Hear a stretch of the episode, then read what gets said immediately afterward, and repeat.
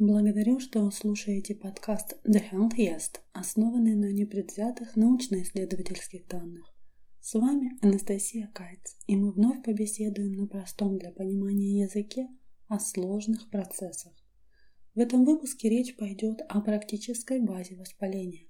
Разберемся, какие элементы рациона могут быть провоспалительными, а какие противовоспалительными.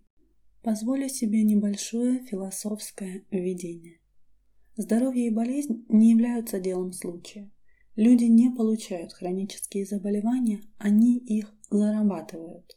Наш ежедневный выбор – продукты, которые мы едим или не едим, действия, которые мы делаем или не делаем, мысли, которые мы вынашиваем или отпускаем с легкостью, действия, которые мы предпринимаем или не предпринимаем – это то, что создает наше тело, в котором мы живем – и это то, что определяет, является ли это тело здоровым или больным.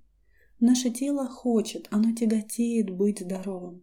Оно не хочет быть воспаленным, инфицированным или испытывать боль.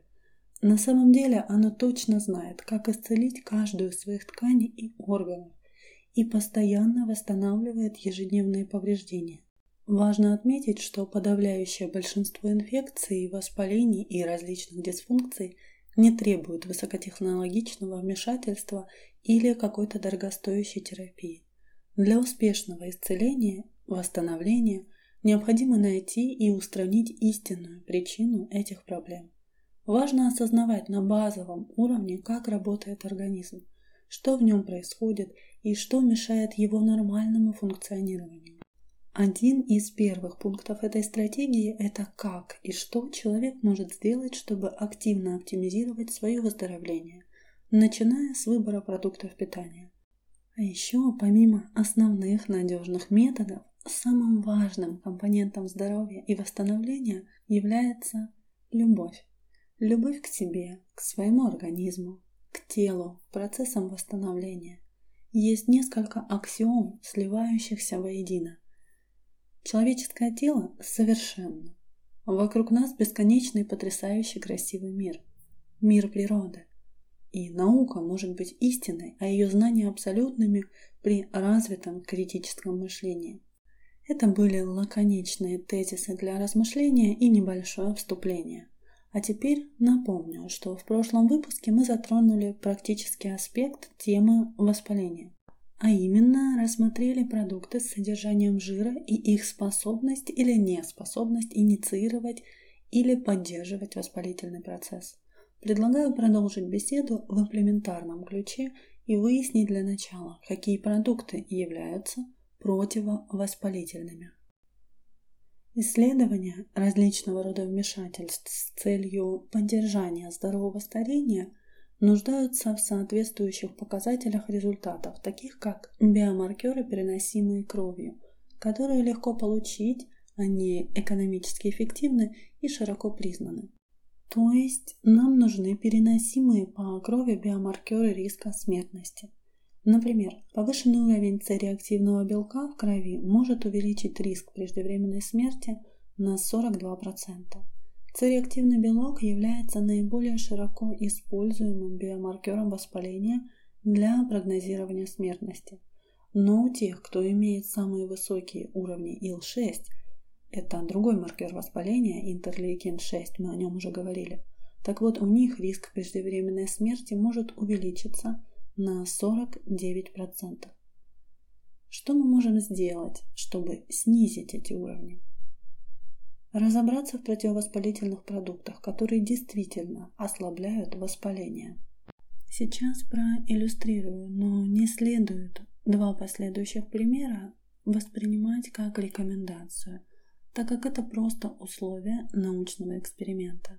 Итак, давайте посмотрим, что произойдет, если добавить 120-130 грамм черники, это примерно стакан, один, к блюдам с высоким содержанием жира – и высокой гликемической нагрузкой, к белому картофелю, приготовленному традиционным способом, к белому хлебу, сыру, маслу или обычному десерту.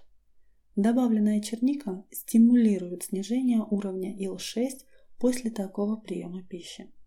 И малина дает схожий результат. Если съесть яйца, масло, белый хлеб, белый картофель или что-то из простых низкосортных углеводов, печенье из белой муки, например, и добавить 240-260 грамм малины, примерно 2 стакана, смешанной с водой и превращенной в смузи, то что будет? Описанный прием пищи без малины приведет к трехкратному увеличению ИЛ-6 в течение ближайших 4 часов, а при добавлении наоборот – Вероятно, все дело в антиоксидантах. Тогда, скорее всего, может возникнуть вопрос, может стоит заменить приемы ягод на сапплементы? Если подготовить выборку научных, не ассоциированных какой-либо индустрией или производителем исследований, то мы увидим, что антиоксидантные добавки потерпели фиаско. Антиоксидантные витамины и минералы, такие как витамины С, Е, бета-каротин или селен, не принесли особой пользы, а вот вред причинить способны. В следующих выпусках коснемся этой темы детальнее. Возможно, ягоды работают так, как дело в особых антиоксидантных пигментах, антоцианах, которые придают ягодам ярко-красный, синий и фиолетовый цвета. Полагаю, вы об этом уже не раз слышали или читали. И действительно, именно это продемонстрировали десятки рандомизированных контролируемых исследований – а полдюжины исследований в совокупности показали, что гранаты или другие фрукты, богатые антоциановыми пигментами, могут со временем уменьшить воспаление. Но существует еще иной способ уменьшить воспаление. Не есть вообще или есть в малых количествах продукты, инициирующие воспаление. В таком случае, а что если просто придерживаться средиземноморской диеты, которую часто цитируют, упоминают нутрициологи, диетологи и так далее? Снижение уровня L6 не достигнет статистической значимости. Да, в ней в диете безусловно больше растительных продуктов, но она недостаточно хороша для нормализации воспаления. Говорят, что люди, придерживающиеся среднеземноморской диеты, живут дольше и в целом они здоровее. Но это только говорят. Статистические данные, увы, иллюстрируют обратно, равно как и с историей про долгожителей острова Окинава. Разберемся с этим в других выпусках. Так вот, существует диетический индекс воспаления. Это показатель того, насколько воспалительным является рацион. Отрицательные показатели означают, что рацион в целом противовоспалительный, и чем ниже этот показатель, тем лучше. В то время как положительные показатели означают, что рацион в целом провоспалительный. У средиземноморской диеты, не люблю слово диета, но здесь оно органично. Так вот, у нее не низкий диетический уровень воспаления, оттого жители многих стран страдают от болезней, связанных с воспалением. И вот мы снова видим, что у всего есть свои нюансы. Чтобы с ними разобраться, нужно разобраться в противовоспалительном рационе. И мне бы хотелось напомнить, что нажав на платформе Mave кнопку «Доступ к рациону», платформа Mave – это там, где публикуются изначально все выпуски The Healthiest. Так вот, нажав на кнопку «Доступ к рациону», Выполнив простые условия, вы получите доступ к закрытому телеграм-сообществу, где найдете выпуск с исчерпывающими рекомендациями по построению противовоспалительного рациона. Несомненно, это не все, что у меня для вас приготовлено. Говорила, что ценю людей, заботящихся о своем здоровье, поэтому после прохождения опубликованного материала вам безвозмездно будет открыт доступ к выпуску о всех повреждающих факторах пищевого происхождения и о том, что же с ними делать. Прежде чем продолжим исследовать заявленную в выпуске тему, у меня информация для резидентов нашего основного закрытого канала The Healthiest. Для вас выпуск про противовоспалительный рацион будет опубликован бесплатно. Дисклеймер. Собранные средства идут на развитие проекта по предотвращению хронических заболеваний, что особенно актуально, к сожалению, в наши дни. А пока что продолжаем. Мы с вами побеседовали о малине и о чернике, всю эту информацию вы можете экстраполировать на большинство видов ягод. Но не все растительные продукты, особенно в условиях современной конъюнктуры рынка, являются противовоспалительными. Если они переработаны в промышленные соки, например, в хлеб, в макароны, в популярные сейчас веганские заменители мяса в виде чего угодно, стейков, котлет, колбас и так далее, так вот, если эти продукты растительные переработаны, то в итоге можно получить еще больший уровень воспаления. К слову, веганские полуфабрикаты заслуживают отдельной беседы, хотя бы потому, что они набирают оборот и что желательно понимать, как они производятся, ну, к примеру, тот же гороховый белок. Иногда что-то якобы экологичное и полезное на поверку таким вовсе не является. Но если в вашем рационе есть цельная растительная пища в определенных количествах, сочетаниях, то вы не только значительно снижаете уровень липопротеина А, это фактор риска ишемической болезни сердца и других сердечно-сосудистых заболеваний. До некоторого времени мы даже, кстати, думали, что это невозможно с помощью рациона снизить уровень липопротеина А. Помимо снижения его уровня, мы еще снижаем уровень холестерина ЛПНП, самой опасной формы холестерина.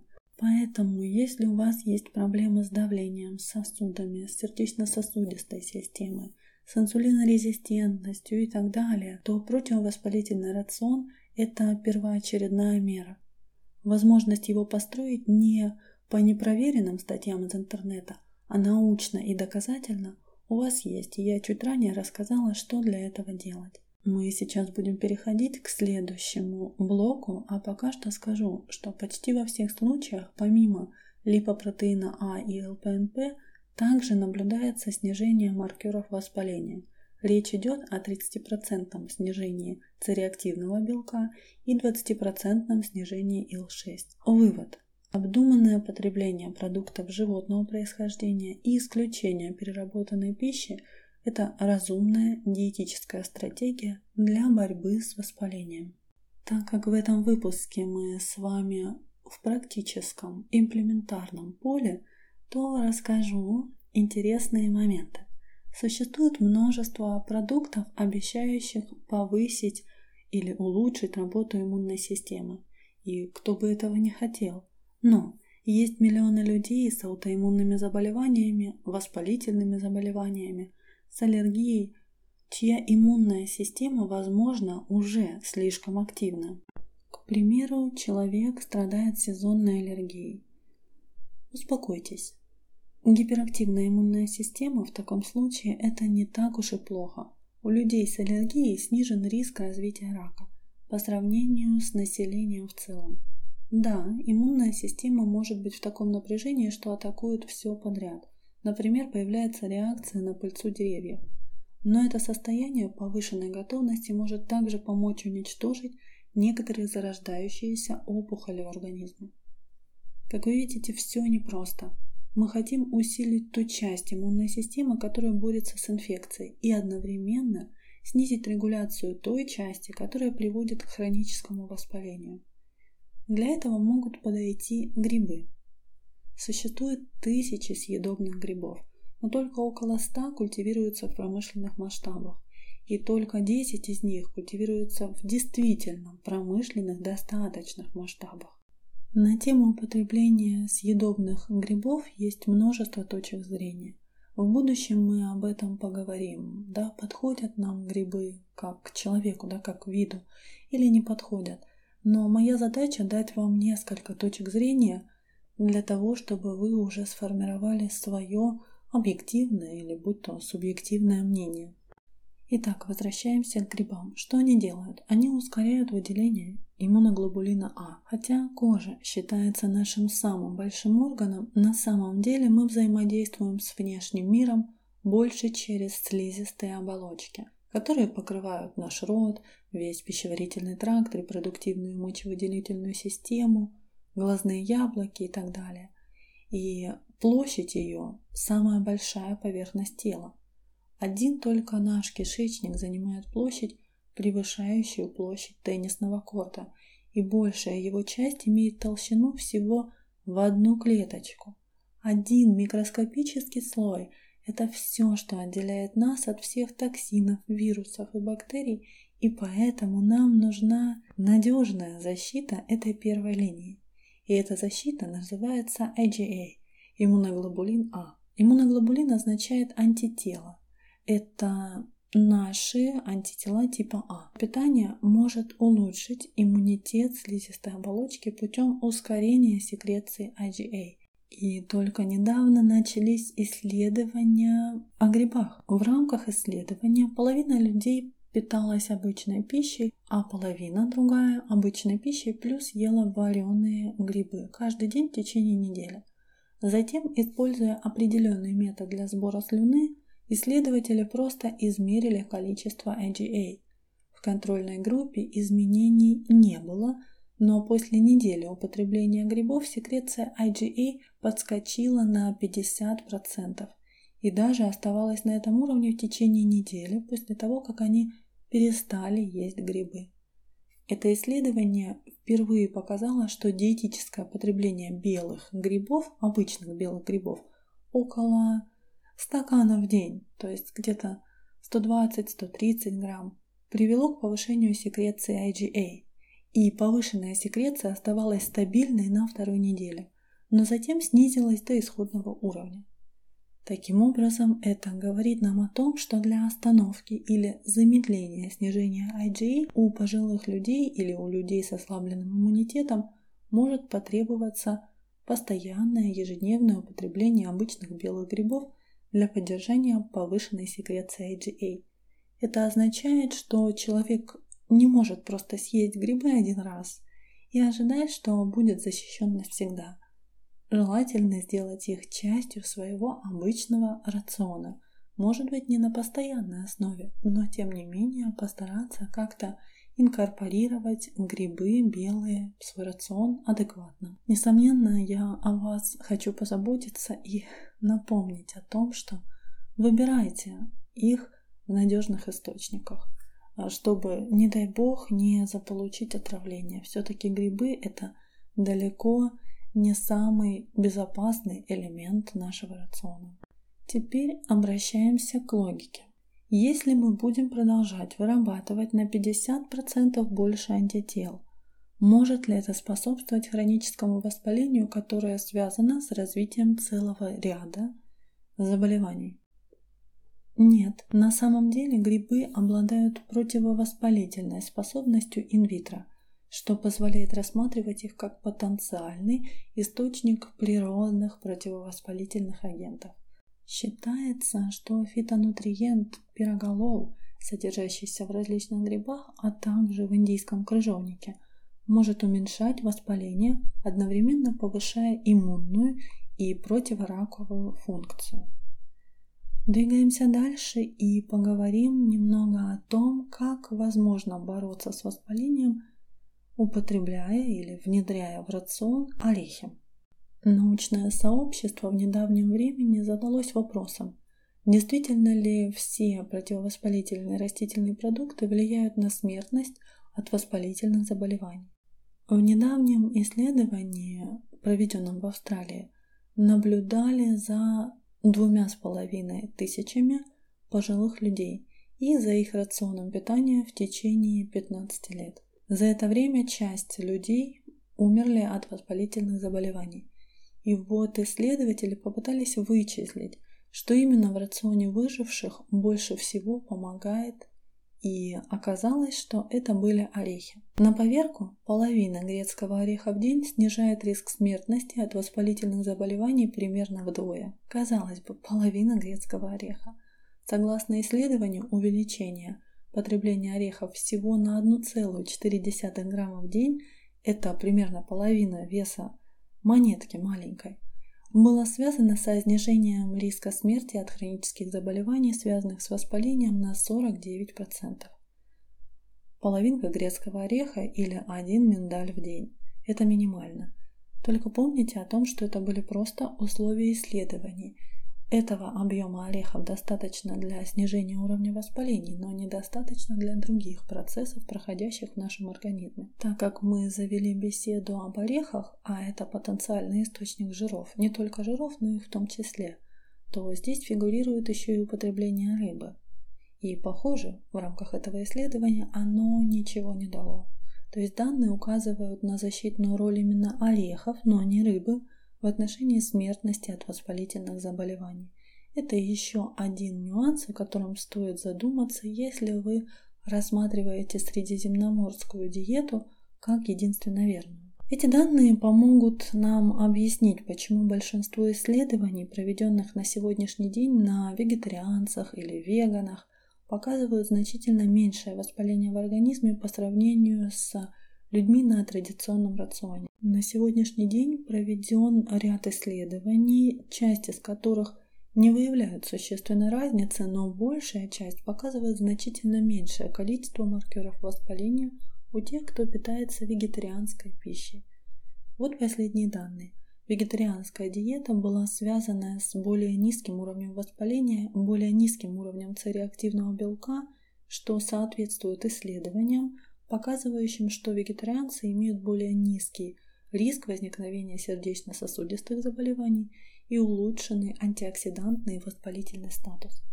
При этом оговорюсь, для кого-то вегетарианская диета или веганская и так далее могут вовсе не подходить, и человек, возможно, хочет придерживаться традиционного рациона. Тогда нам желательно внести в него определенные правки, чтобы обезопасить себя в долгосрочной перспективе. На это я тоже дам ответ в закрытом выпуске, которому я уже говорила, как получить доступ. Относительно недавно воспаление стало важным аспектом развития основных хронических заболеваний промышленно развитых обществ, таких как болезни сердца, диабет, болезнь Альцгеймера и рак. И сейчас у нас есть маркеры воспаления, такие как цереактивный белок, который легко измерить, и они дают нам представление о том, насколько сильно воспаление в организме, что предсказывает развитие некоторых из перечисленных заболеваний. Мы знаем, что рацион богатой растительной пищей в целом обладает противовоспалительным действием, и в частности это фрукты и овощи, но не все растительные продукты – таковы. Здесь идет различие на цельные продукты, переработанные, об этом мы уже с вами говорили. В этот обширный список продуктов входит также сладкая вишня. Пожалуйста, наслаждайтесь ей и подспутно вы будете уменьшать уровень воспаления. Также есть ряд новых исследований, одно из которых показало, что у тех, кто употребляет всего 4 порции бобовых в неделю, это чечевица, нут, горох, фасоль, Уровень цереактивного белка снижается на 40% за 2 месяца. Да, к бобовым нужен определенный подход. Необходимо знать, как их правильно применять, с чем сочетать, но тем не менее результаты исследований, на мой взгляд, весомые. Затем, по-видимому, было опубликовано еще одно, первое в истории исследование, посвященное влиянию потребления картофеля на окисление и воспаление в организме человека – и не просто картофеля, а различных его сортов. Сначала исследовали обычный картофель, белый. Один картофель на пару в день в течение 6 недель. Воспаление, измеряемое уровнем цереактивного белка в крови, имело тенденцию к росту. Далее картофель с желтой мякотью показал немного лучшие результаты, но ни один из них существенно не отличался от исходного уровня. Только фиолетовый или темный картофель с темной мякотью значительно уменьшил воспаление. То же самое было обнаружено и в отношении окисления. В исследовании фиолетовый или темный картофель в течение нескольких часов после употребления повышал антиоксидантный потенциал крови, в то время как белый картофельный крахмал показывал прооксидантный эффект. Сразу отмечу, что сейчас модно демонизировать картофель почему-то. Но в нем тоже есть нюансы, а точнее в его употреблении, которые просто нужно знать и использовать, чтобы не превратить цельный, хороший, полезный продукт в бесполезный, а может даже вредный. И если у вас есть возможность, то выбирайте красный картофель в красной кожуре. И когда он молодой, желательно его употреблять прямо вместе с кожурой, ну, предварительно промыв и приготовив, естественно. Это наиболее полезный сорт картофеля. Двигаемся далее и предлагаю побеседовать про противовоспалительные антиоксиданты. Должны ли мы действительно стараться выбирать продукты с повышенным содержанием антиоксидантов? Разве нам недостаточно просто есть много фруктов и овощей?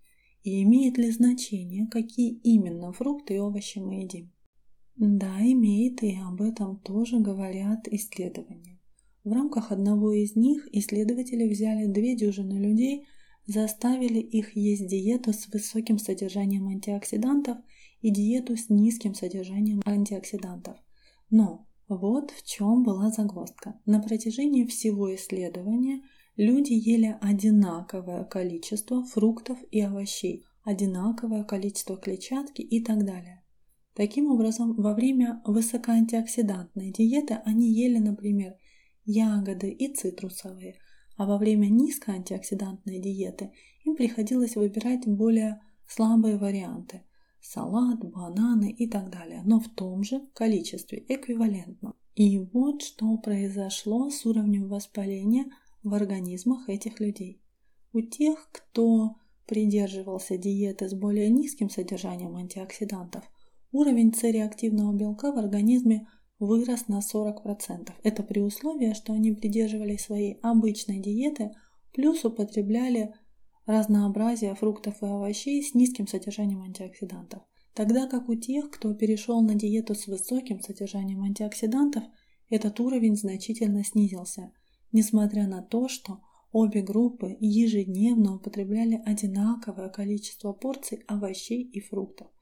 Таким образом, мы снова приходим к выводу, что важно не только количество, но и крайнее значение имеет качество. Мы знаем, что цельные продукты лучше, чем употребление отдельных питательных веществ. Например, морковь намного лучше, чем таблетка бета-каротина, благодаря так называемой синергии питательных веществ, когда целое больше, чем сумма частей, поскольку многие питательные вещества взаимодействуют, они работают вместе к вопросу о диссоциации – Диссоциация, она не всегда хороша, но об этом мы тоже с вами еще сможем побеседовать. Как насчет синергии только между продуктами? В выпуске, к которому у вас еще есть возможность получить доступ, мы будем говорить о взаимодействии фитонутриентов и о том, как они друг друга могут усиливать. И сделаем вывод, что важно разнообразие рациона. Разнообразие потребления фруктов и овощей не только снижает риск заболеваний, не зависит от количества потребляемых продуктов. Иногда разнообразие может быть даже более важным. Нет разницы в уровне воспаления и в уровне да, С-реактивного белка между теми, кто ест 6 порций овощей в день и теми, кто ест 3 порции овощей в день. Ну, существенная разница. Но у тех, кто ест больше разнообразных продуктов, даже если они не обязательно едят большее их общее количество, у них воспаление было значительно меньше. Этот факт широко подтверждается последними диетическими рекомендациями различных ассоциаций, непредвзятых ассоциаций, в которых впервые добавлены рекомендации употреблять разнообразные фрукты и овощи. С этим блоком мы потихоньку разобрались, но ведь есть еще продукты, вызывающие воспаление. И сейчас мы поговорим немного о мясе, объективно и научно. Противовоспалительный эффект э, рациона, богатого растительной разнообразной пищей, заключается не только в силе растений, а еще и в том, что мы правильно, будучи на каком-то типе рациона, употребляем животную пищу или ее не употребляем. Например, при лечении болезни Крона с помощью рациона имеет необычайную силу даже полувегетарианская диета для успокоения воспалительных заболеваний кишечника. Уже порядка 15, а может быть и более лет мы знаем, что один прием мясной, молочной пищи и яиц вызывает воспалительную реакцию в организме в течение нескольких часов после употребления. Далее, в течение 5-6 часов воспаление начинает стихать. Но что происходит? время обеда или время ужина. В этот момент мы можем нанести значительный удар по нашим артериям еще одной порцией животных продуктов на обед. При таком распорядке мы можем застрять в опасной зоне хронического воспаления низкой степени в буквальном смысле на всю жизнь. Это может привести к развитию воспалительных заболеваний, таких как болезни сердца, диабет и некоторых видов рака. Что именно вызывает воспаление, инициируемое мясом? Воспаление, я напомню, это иммунная реакция на предполагаемую угрозу. Но на что именно нападает организм? Сначала ученые думали, что это может быть животный белок, который считается виновником некоторых видов артрита, и это научно доказанный факт. Однако аналогичную воспалительную реакцию вызывали и взбитые сливки, которые в основном состоят из животного жира. Покопавшись глубже, исследователи обнаружили, что после употребления продуктов животного происхождения в кровь человека попадают бактериальные токсины, известные как эндотоксины. Неудивительно, что возникает такое сильное воспаление. Но откуда берутся эти эндотоксины? Эндотоксины образуются из бактерий, а где много бактерий? В нашем кишечнике. Таким образом, исследователи решили, что, возможно, насыщенные животные жиры приводят к тому, что слизистая оболочка нашего кишечника становится уязвимой, что позволяет нашим собственным бактериям проникать в кровоток. Эксперименты на мышах показали, что насыщенные жиры действительно делают их кишечник негерметичным, Поэтому в течение многих лет это была преобладающая теория, почему животные продукты вызывают воспаление через несколько часов после употребления. И только в недавнем исследовании исследователи поняли, что это бессмысленно.